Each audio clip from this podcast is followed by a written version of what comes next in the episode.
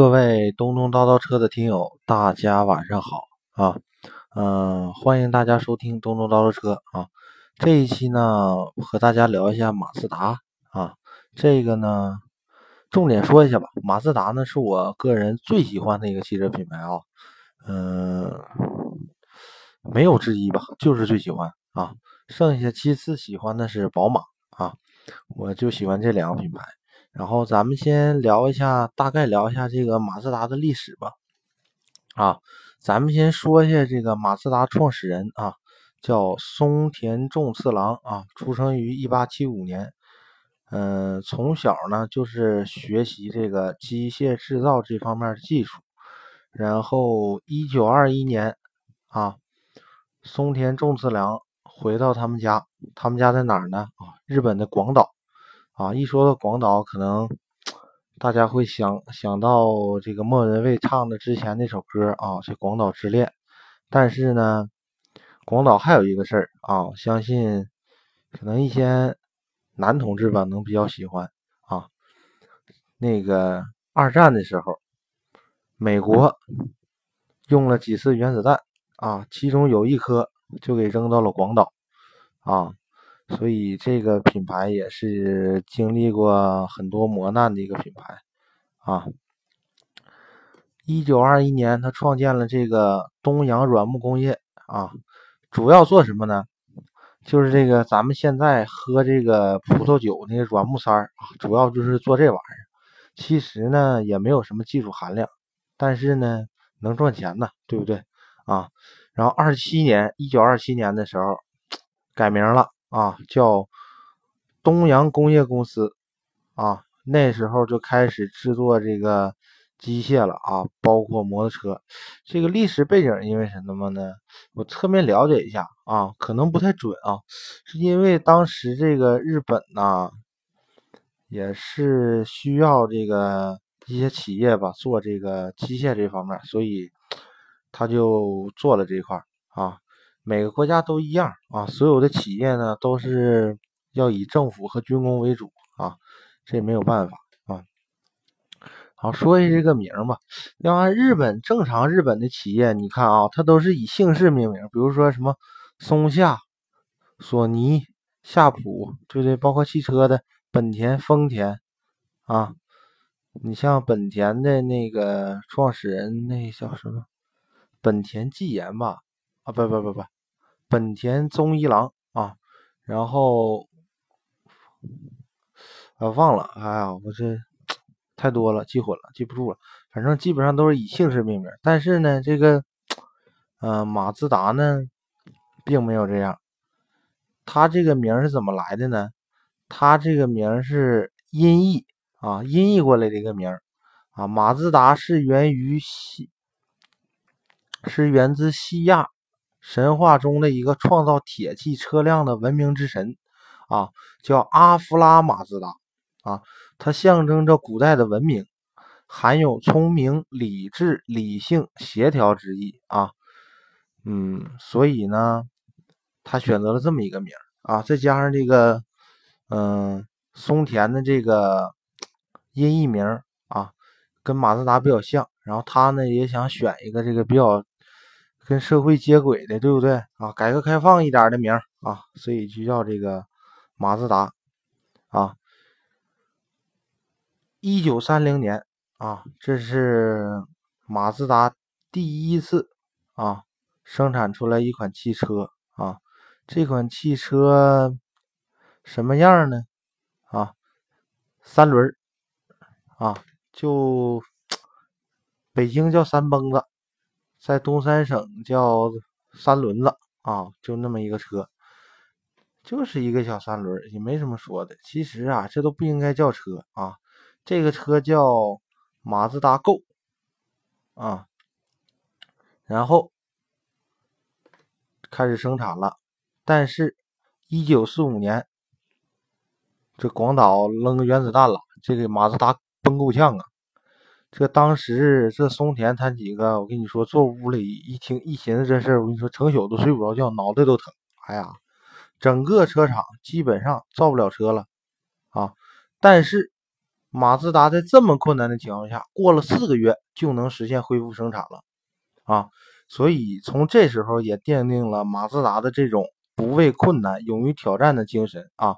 也后期把这种精神深深融入到马自达产品里啊！这也是我喜欢它的一点啊！然后，一九六零年到一九八零年啊，六十年代后啊，当时日本出了一个什么政策？这政策就是什么呢？你不，你不能说任何人随便，你说你想造车你就造车啊，你想干啥你就干啥啊，可你一个人来那不可能，政府也得考虑一下这个，嗯，资源方面的吧。本身日本它就是个岛国啊，这些所有东西它都得进口啊，它肯定不想让一些呃比较差的这个企业存活，就跟咱们中国是现在啊。节能减排啊，淘汰老旧低能耗的产业，对不对？都一样，一样的资源就这么多啊。我给好的企业造更好的东西，对不对？你也没啥技术，成天搁那儿瞎弄啊，那你这拉倒吧，拜拜吧，按哪去哪去了啊。所以那时候定了这么一个政策啊，所有车厂必须你得有拿得出手的技术啊。你这时候马自达这又懵了，你说？没事这几个投资人就得坐屋研究。你说咱这有啥技术呢？该有技术别人都有了，你说咱能研究出啥来？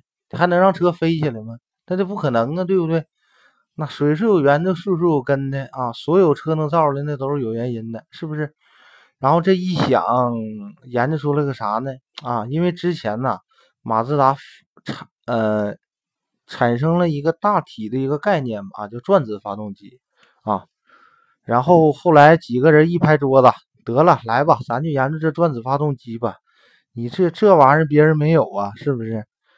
你是老研究别人有的呢，也整不过别人啊。再说你光研究那个，第二天就关门了，政府就不让你造车了。所以呢，开始拿出来这一块啊，做这个转子发动机。就这一块的话，就成就了马自达了啊！全世界啊，能做转子发动机的啊，就是马自达啊。第一辆转子发动机用的什么车型呢？叫 c o m o s o n Sport 啊，是一九六七年诞生的，排量只有九百八十二 cc，但是那时候就有八十千瓦的功率啊，就比现在。比如说，咱熟悉的大众的 E 二幺幺一点六的发动机啊，比那玩意儿功率都大啊。大众其实，哎，这块说到大众，其实大众这发动机吧，技术一般啊，没有它鼓吹的那么厉害。你像大众一点六发动机，现在刚也就是八十千瓦左右吧啊，一一般。你想想，人马自达六几年，我我我就这功率了，你大众这。这都多少年了？反正这一二幺幺这一点四和一点六的自然吸气发动机一直这一直这样啊，也没啥变化。哎呀，咱不说这个了，一说这个我就其实我不是太喜欢大众的车，但是没办法，这个咱们哪天单列出来一期啊，跟大家讲一讲啊。后来呢，诞生出来这个车之后，惊艳世人呐啊，同时马自达的运动基因。就从这一刻奠定出来了啊！后来又推出了马自达这个 RS 杠三啊，RS 杠三，这就是日本的国宝级跑车开始了啊！日本有什么国宝级跑车呢？叫天际线 GTR 啊，不是说咱们现在说的这个日产的这个 GTR 二三五、二三四、二三二啊，不是，最开始这个车系叫天际线做的。但是后来这天际线呢，让这个日产给收购了啊，所以后来就叫日产天际线 GTR 啊，之前叫天际线 GTR。还有什么呢？本田的 NSX 啊，这个现在也他妈有啊，最新一代放到这个 Acura 底下啊，就讴歌啊，就讴歌 Acura 啊。然后还有一个什么呢？叫丰田的速帕啊，牛魔王。这个的话，咱们可以上网查一查，这车型，嗯，都比较狠啊，但是我不是太了解，因为这些品牌我不是太喜欢啊，只是大概了解，侧面了解，跟大家说一下啊。这是 RS 杠三，还有 RS 杠七，RS 杠七就是国宝级跑车了啊。当时能研究出来是卷子发动机，那相当牛逼了啊。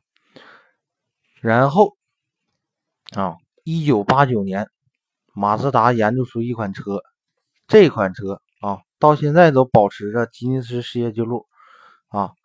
这是世界上啊，累计量产全球。量产量全球第一的双座敞篷跑车，什么呢？马自达 MS 杠五啊。从这款车啊，马自达奠定了一个理念，就叫人马和人马一体的精神啊。这款车呢，一九八九年在纽约车展上市啊。纽约媒体不是美国媒体啊，说就说这车妥了，拯救跑车界了啊。当时这车搭载的是一点六自然吸气的发动机，后来就一点八自吸的了啊。当时啊是马自达一改传统跑车那种大排量的发动机的这个传统啊。你像当时特别美国，反正美国人现在都是，就喜欢这 V 八五点零这种大排量的发动机啊。但是这种呃更精致。更小巧啊，更运动的这种车型呢，当时就引起了跑车界的这么一个震动。后期你像各大车厂也效仿了啊，奔驰出了这个什么 SLK，宝马也出了 Z 四了啊啊，所以呢，这款车型很经典啊。到今年的话，今年上海车展 MS 五也终于在中国亮相了啊。啊，亮相的这是这个 MS 五这个硬顶版的这个一款车型啊，搭载的这是2.0创世蓝天的发动机啊，非常棒啊。但是这款车能不能顺利的官方入华呢？不好说，估计得明年啊。要是入华的话，应该是通过一汽马自达来销售这款车的话，如果 能在国内上市，在我不结婚之前，如果我经济条件允许，我肯定买一辆。啊，因为我太喜欢这品牌，太喜欢这个车型了啊，没法再喜欢了啊！就这车买了，我恨不得拿着被在这车里面住，真的啊啊！还有，说到马自达了啊，马自达在勒芒有一款车型，勒芒这个车呢，大概跟大家说一下啊，叫勒芒二十四小时耐力赛冠军。这比赛是啥意思呢？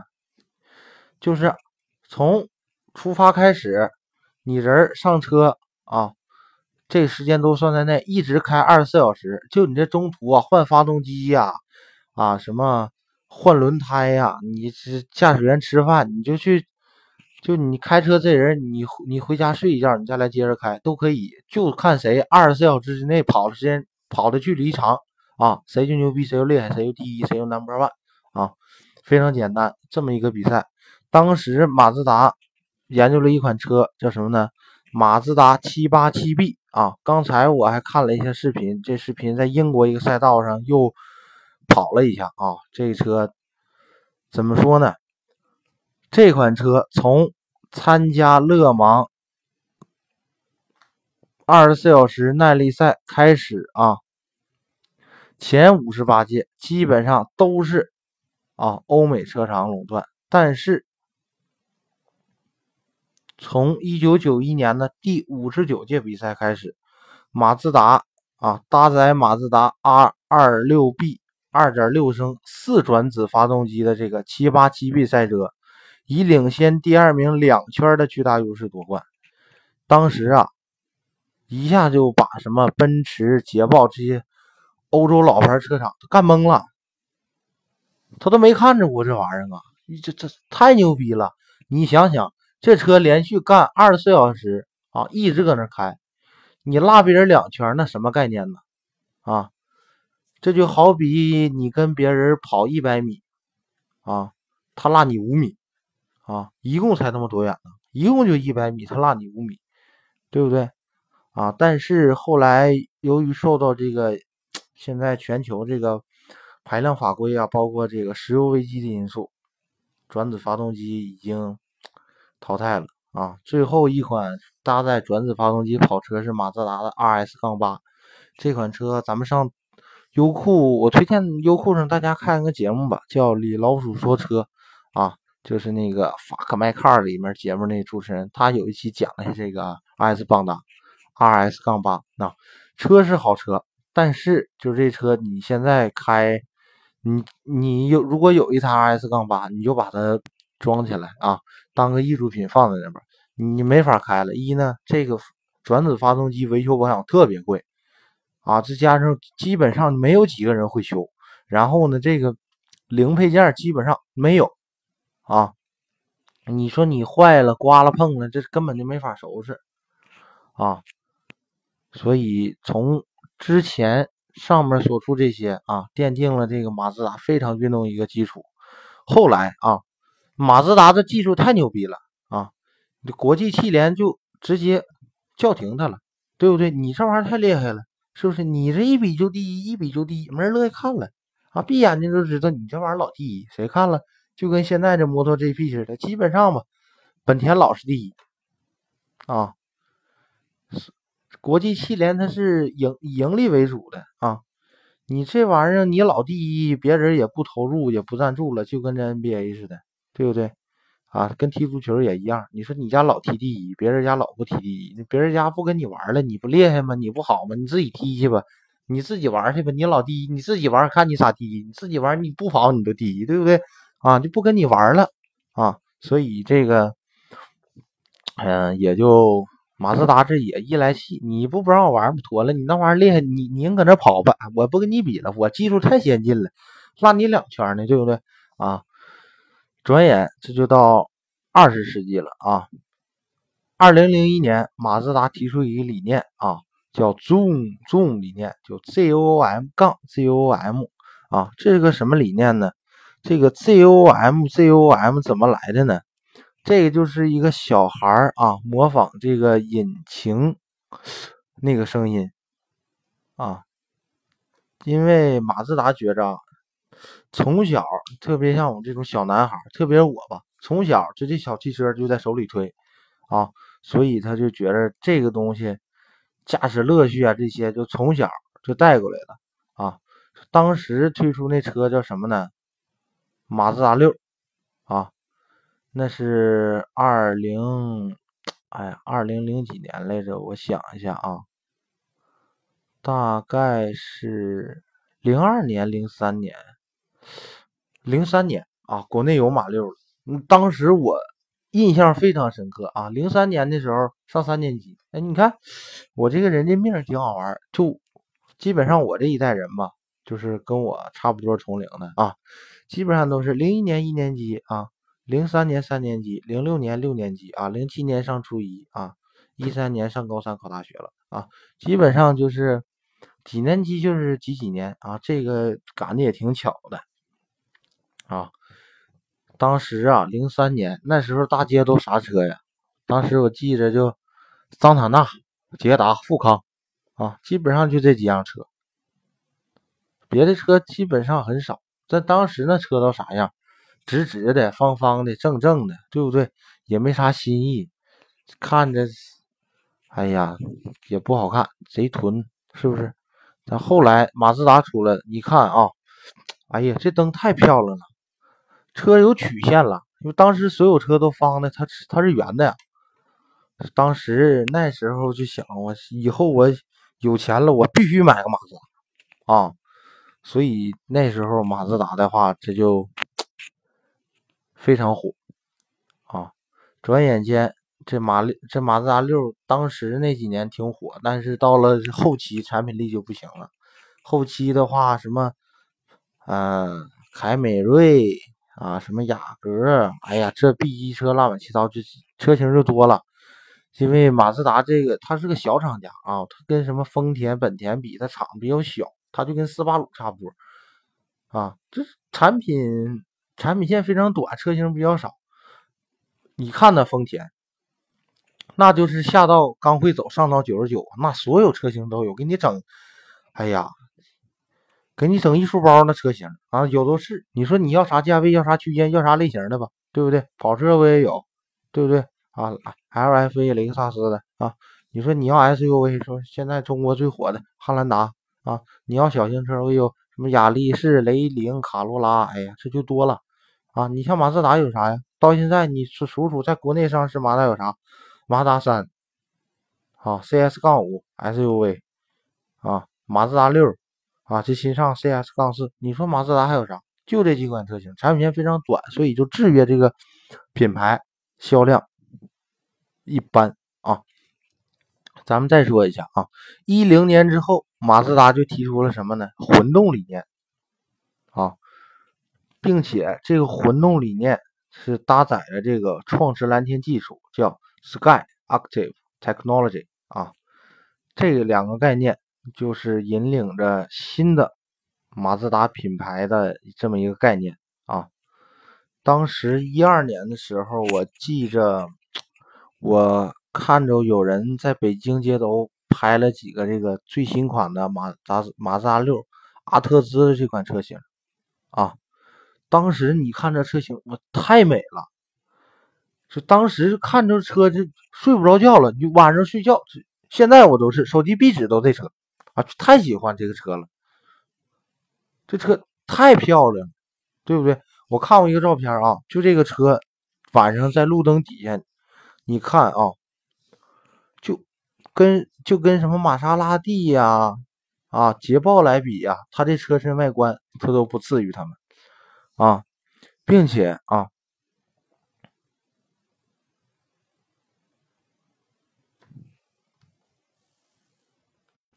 哎，刚才这个手机系统有点卡，可能是有点断音了啊，并且啊，二零一三年，马自达阿特兹、捷豹 F-Type 加阿斯顿马丁的三款车型啊，获得了二零一三年世界年度车型设计大奖啊，这是相当高的一个荣誉了啊。咱们在这说一下这个马自达这个创驰蓝天技术啊。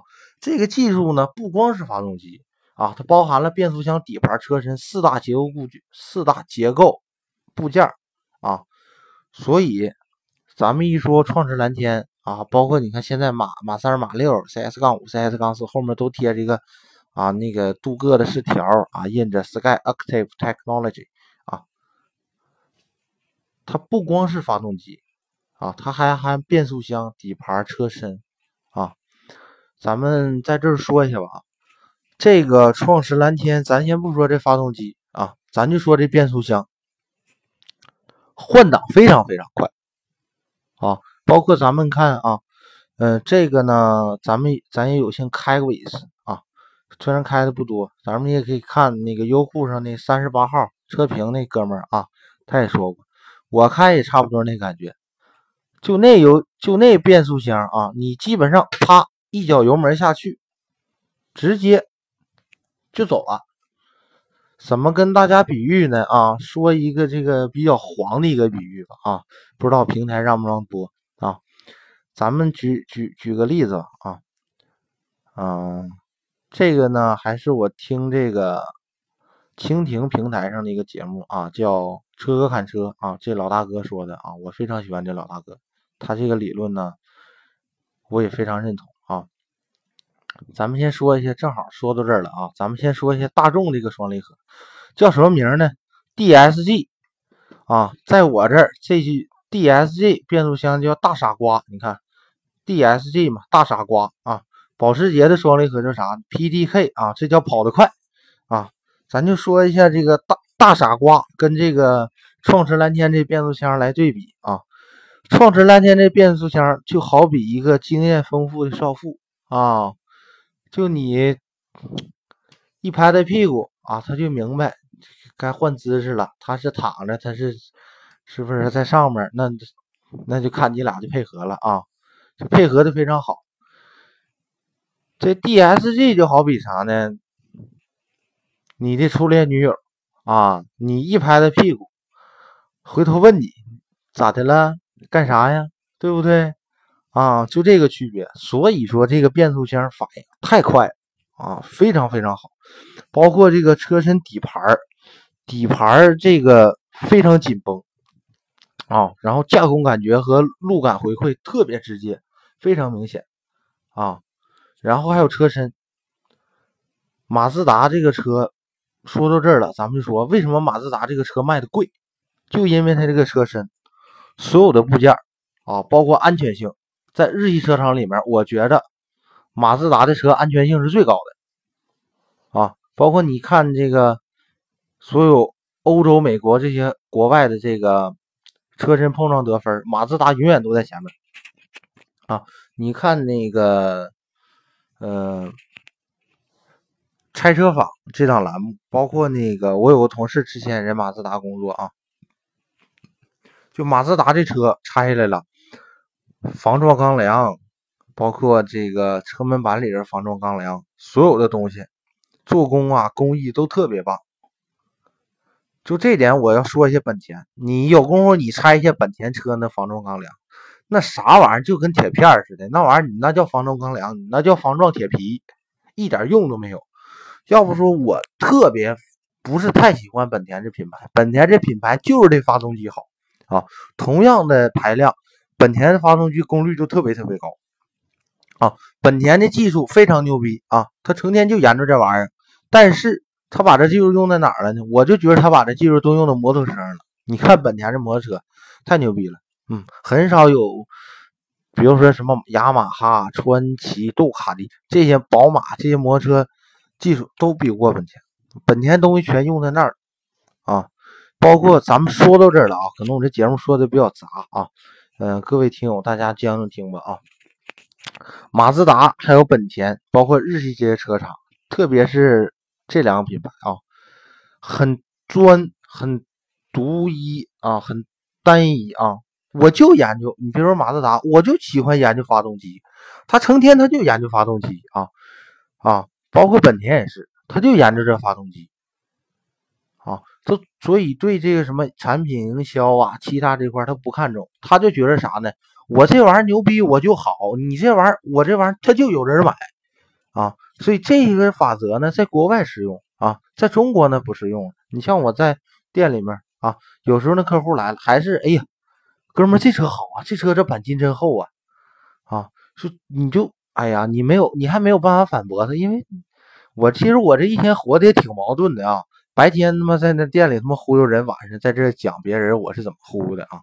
一说这车，哎呀，钣金厚怎么好？让顺着他说呗。哎，大哥，你看啊，这德国车钣金都厚，他妈抗撞，还相当牛逼，相当厉害了啊，可棒了！那就得谁跟谁往死吹，我卖那车都满天飞啊，就这样。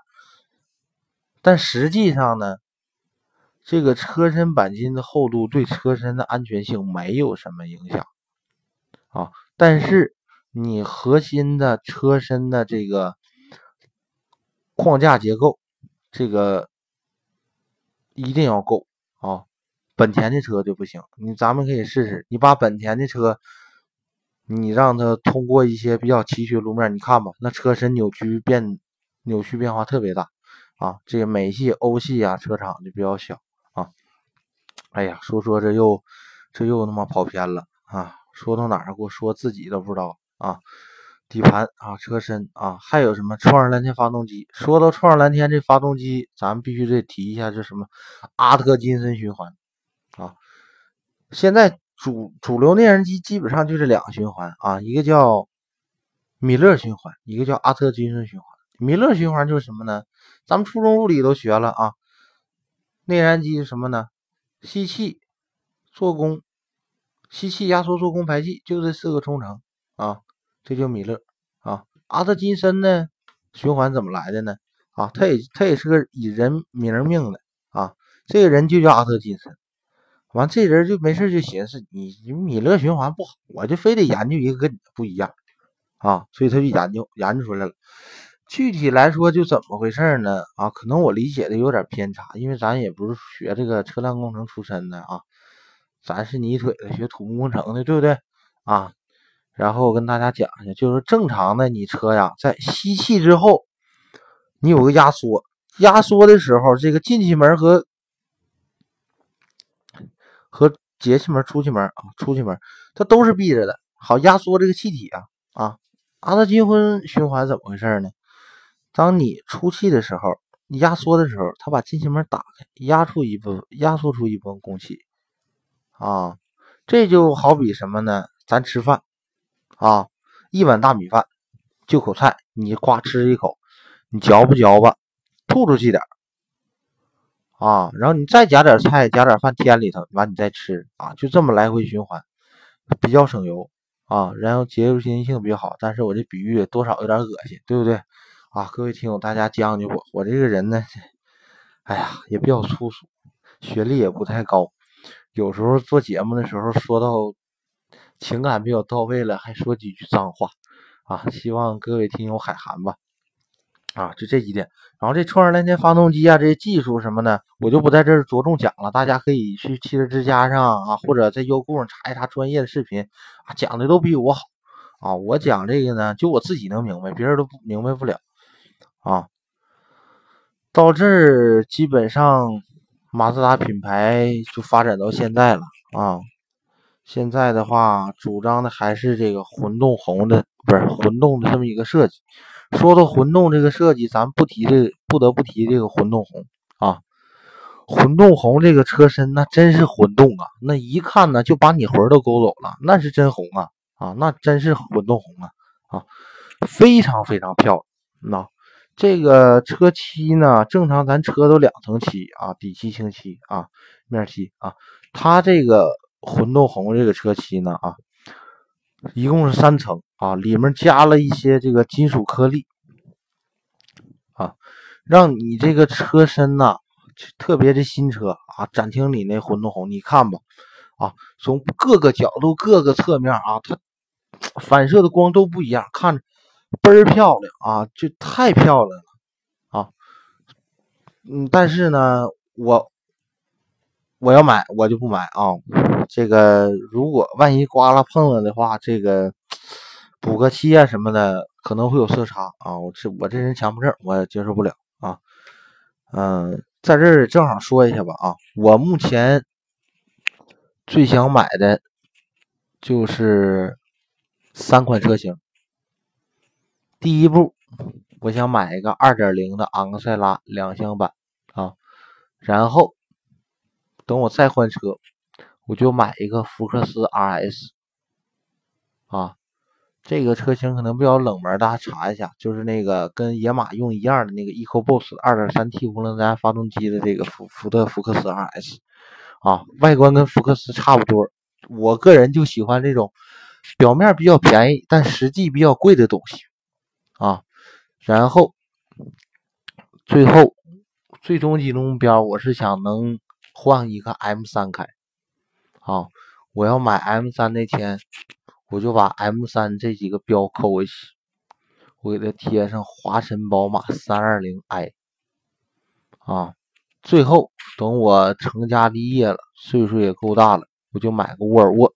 啊！我还喜欢沃尔沃。啊！所以你看我这人啊，我这性格，我就喜欢这种比较另类的牌子。啊！就这种比较小众的这个牌子。啊！你像那个什么。比较大众那些奔驰、奔驰啊、奥迪呀，它这些品牌我不是太喜欢啊。这种比较另类的，我就比比较小众的我都喜欢啊。什么捷豹啦，啊，雷克萨斯啦，还有什么斯巴鲁啊，嗯，还有什么品牌小众的？再也基本上，这就是我接触的比较小众这个品牌了。咱们说一下这个马自达这个车销量吧，正好说到这儿了啊。这这在这儿呢，这个什么马自达三、马自达六、CS 杠四、CS 杠五这个车什么优点特点我都不说了啊。总结来说都一句话啊，操控非常好啊，油耗非常低，动力非常足啊，内饰所有东西以驾驶者为主，但是，空间小，保值率低啊，品牌认知度低啊。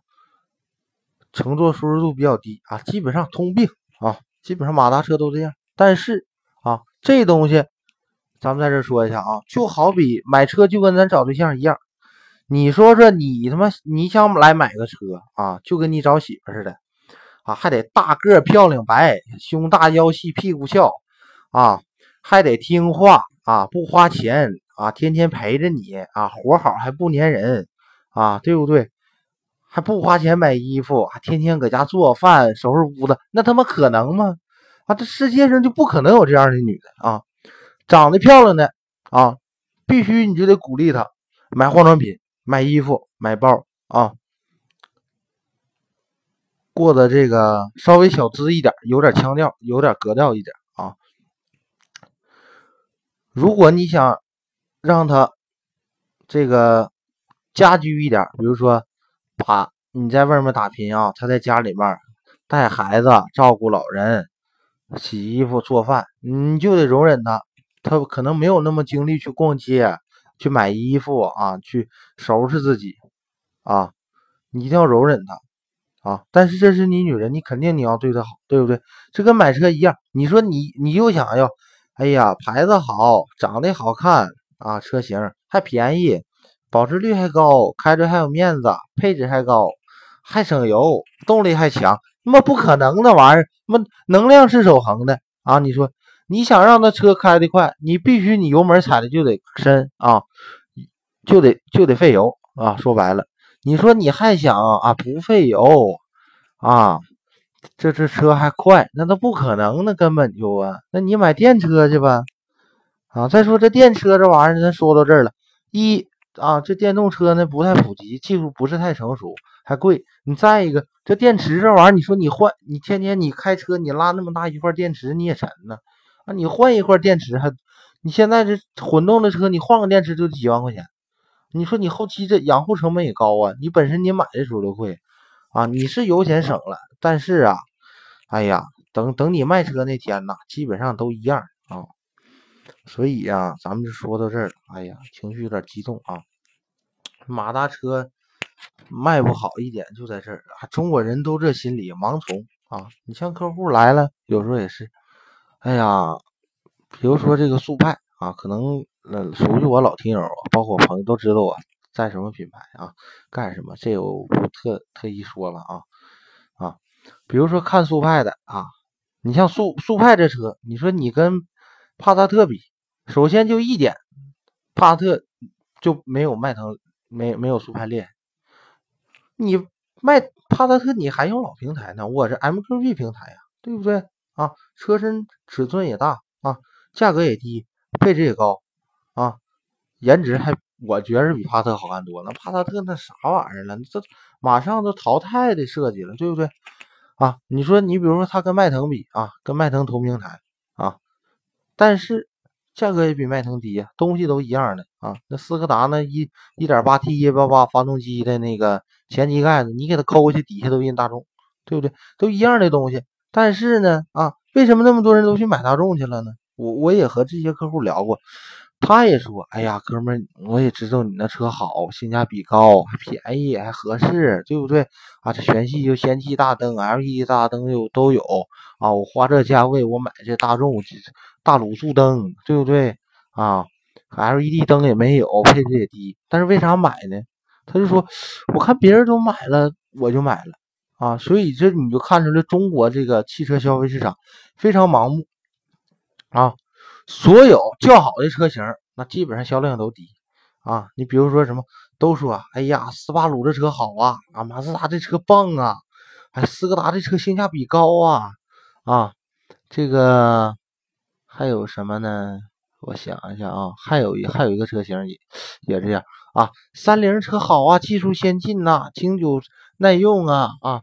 但是呢，销量呢，他不买呀，他不买这车呀，那都买什么雅阁、凯美瑞去了啊。在这儿我要说一些本田啊，我必须抨击一下它，我特别不喜欢本田车外形的设计。哎呀，那汽配城风格的轮毂，那前脸那。哎呀，那乡土气息的镀铬，整了那老大锃亮的，就往那一搁，谁到了这帮人就喜欢就买。你说那哪好看呢？那啥玩意儿那是？你再瞅瞅跟海外版的雅阁那一样吗？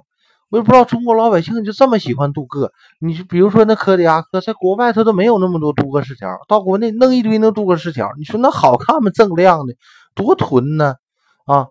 你这就跟那奢侈品似的，你说中国人他都不懂，他就买那 LV。你说 L LV 那玩意儿多俗啊，啊，这印个那老大 logo 大标啊！你看人有内涵的都买的什么巴伐利呀，对不对？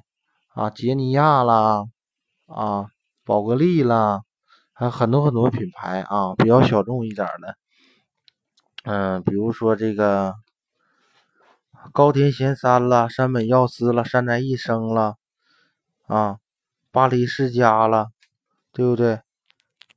还有 Hugo Boss 啦，啊。就这种品牌，可能中国人认识的不太多，可能有的人他都不认识，他就认识 LV 啊。中国人就这心理，啊，没有办法啊，这个东西咱谁也扭转不了啊。包括这个各全国这么多汽车商家，他肯定都没事研究怎么能让自己车销量高，是中国人认知上来。但是这个事儿呢，任重而道远啊。马自达这车就典型的叫好不叫座啊，都说哎呀，马自达这车好。皮实耐用啊，操控也好，外观也漂亮，但是你看就不买呀，对不对？嗯，没有办法啊，在这儿呢，咱们也说马自达的车吧啊，喜欢马自达车大多数都年轻人，年轻人都有一个什么特点呢？穷啊，买不起啊，就即使能买起的这个呢，能是全自己挣来的这个钱的人不多啊。有的挺多都是家里出钱买这车的，但是家里要出钱买这买这个的啊，那家里人肯定不同意你买这车。人一说你这啥玩意儿不伦不类的买马自达不行啊，必须买大众，买丰田，买本田啊，再去买现代啊，这一点办法没有。或者说好还有一类啊，条件比较好的啊，追求操控啊，这好看这那的。人家直接买宝马去了，嗯，特别拿特兹啊，媒体人都捧啊，这厂家也公关啊，都说，哎呀，这操控好，这玩意儿厉害，确实好啊，给这玩意儿捧的，再捧都成宝马了。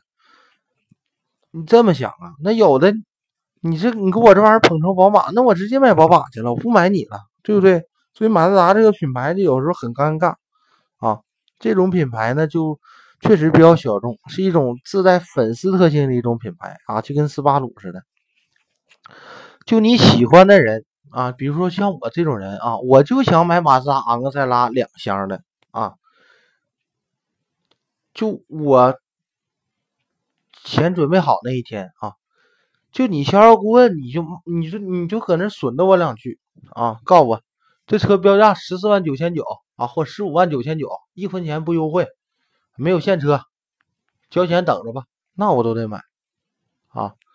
但是就有就有的那人，他就去看一看，他不想买这车的啊。就你跟他说，大哥呀，买这车吧，求你了，我请你吃顿饭啊。我要是个女的，我都跟你睡一宿了，跟你睡一觉了啊，那他都不带买的。哎呀，所以说这个品牌说到这儿也比较尴尬啊。总体来说，这个马自达三昂克赛拉啊，马自达六阿特兹啊。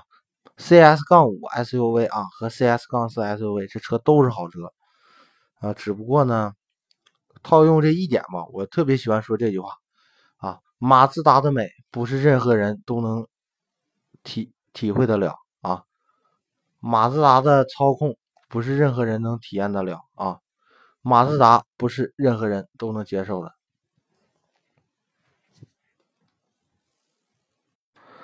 啊。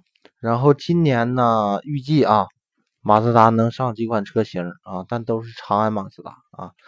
长安马自达可能会更新换代这个 CS 杠五啊，大家可以看一下海外版的这个 CS 杠五。我的天呐，这个外观真太漂亮！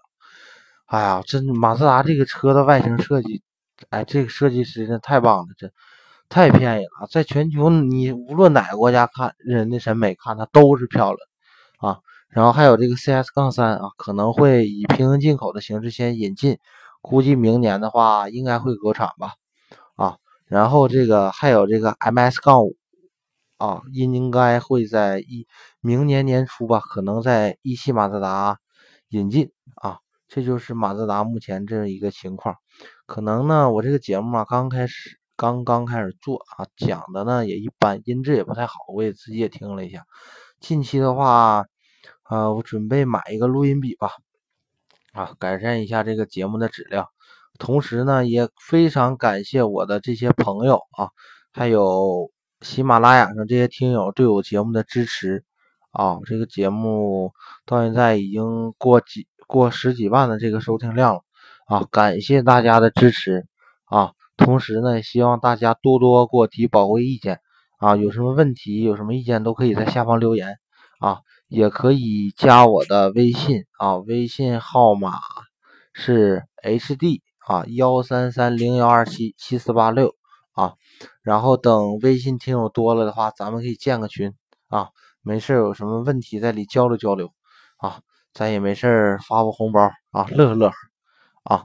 好，感谢各位听友收听啊，非常感谢大家啊，祝大家生活愉快啊，再见。